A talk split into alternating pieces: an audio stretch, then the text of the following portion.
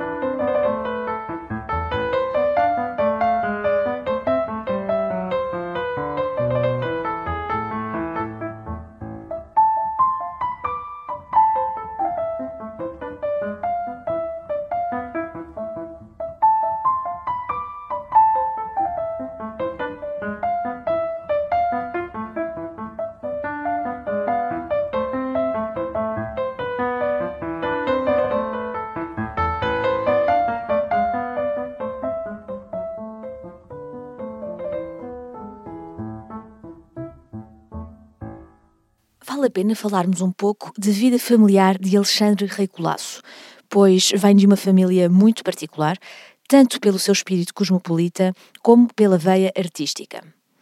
Alexandre casa em Berlim com Alice Schmidt Constant Lafourcade, nascida no Chile, de mãe francesa e pai alemão.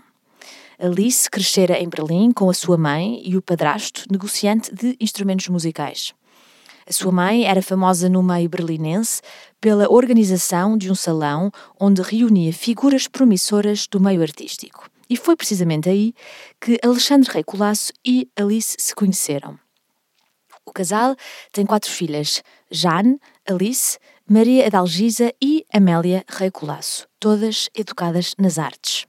O destaque vai, obviamente, para a filha mais nova, Amélia Recolasso, que dispensa apresentações, pois acabaria por se tornar numa das mais proeminentes figuras do teatro português do século passado. Também Amélia Recolasso tem direito ao seu topónimo na cidade de Lisboa, mais precisamente no bairro de Benfica. A atriz foi consagrada na toponímia alfacinha pelo edital municipal de 21 de agosto de 1990, na que era a Rua B, entre a Estrada de Benfica e a Rua Augusto Costa, numa zona onde já se encontravam, na toponímia, outras figuras do teatro. Já agora é engraçado reparar que, como para os músicos, os topónimos teatrais da cidade estão também agrupados em certos bairros específicos, o que não é, obviamente, uma coincidência, é aliás política expressa da Câmara Municipal de Lisboa. Bem, mas para uma rádio de arquitetos temos falado muito pouco de arquitetura. Não é agora, contudo, que vamos começar, mas, para compensar, sugiro que ouçam uma peça composta por Alexandre Rei Colasso e dedicada ao seu amigo e arquiteto Raul Lino. É o Fado Choradinho, também conhecido como Canção de Desgraça.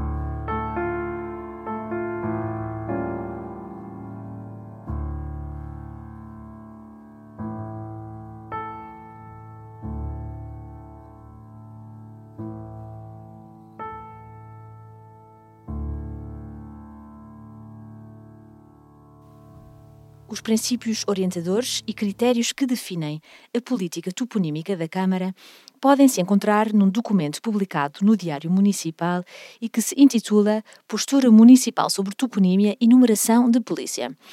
Graças à sua leitura, fiquei a saber que uma das responsabilidades da Comissão de Toponímia é propor à Câmara a atribuição de topónimos mediante certos critérios, sendo um dos quais o seguinte: subordinar a atribuição de topónimos a novos arruamentos ou praças, sempre que possível, à mesma temática toponímica dos arruamentos envolventes.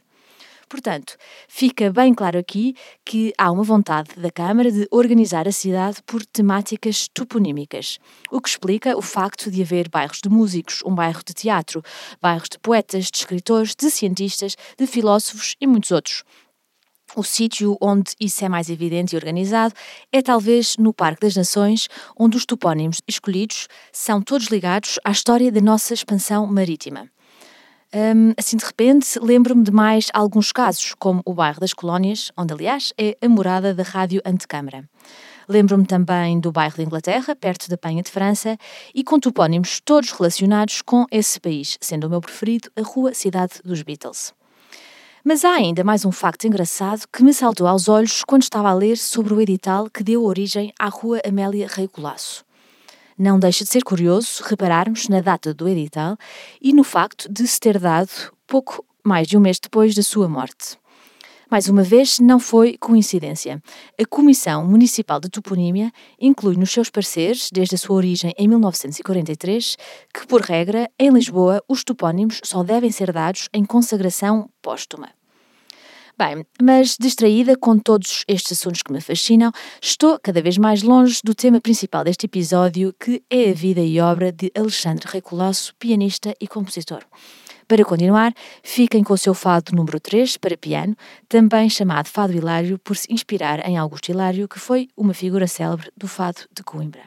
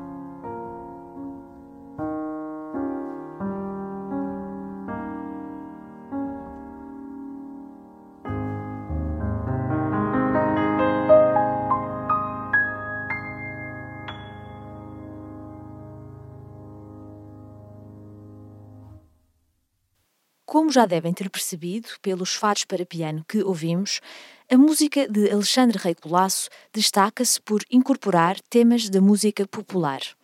Escreveu muitas peças únicas, como Balharicos e Malaguenhas, o que não é nada surpreendente, dado as suas origens espanholas. Mas Rei Colasso deixou-se também influenciar pela música popular portuguesa, o que se pode ouvir numa coletânea para piano e voz chamada Cantigas de Portugal, e também nos seus nove fados para piano. Estas peças são sim inovadoras, porque, que se saiba, Rei Colasso foi o primeiro compositor erudito a trazer o fado das ruas até aos salões e salas de concertos. Os nove fados para piano de Alexandre Rei Colasso, escritos em 1895, são provavelmente a sua obra mais tocada. Bem, hoje em dia temos visto muitas tentativas de pianistas e fadistas eh, de fazer fado ao piano continua a ser invulgar ou surpreendente, mas tem-se feito cada vez mais. O exemplo mais recente de que me estou a lembrar é o último disco de Camané com Mário Liginha. Mas, para piano solo, os fados mais populares e mais tocados são ainda os de Rei Colasso, escritos há mais de 100 anos. Infelizmente, estamos a chegar ao fim. E, para terminar, deixo-vos, como não podia deixar de ser, com mais um fado para piano deste compositor. Ouçam agora o fado Pintacilgo, cujo poema diz assim: O pintacilgo tem penas, cada pena tem a sua cor. Ai, as penas que a gente apanha são sempre penas de amor. Por hoje é tudo. Para a semana vamos continuar a passear por Lisboa para descobrir pelo menos mais uma rua, mais um topónimo e muita música. Até à próxima e bom domingo.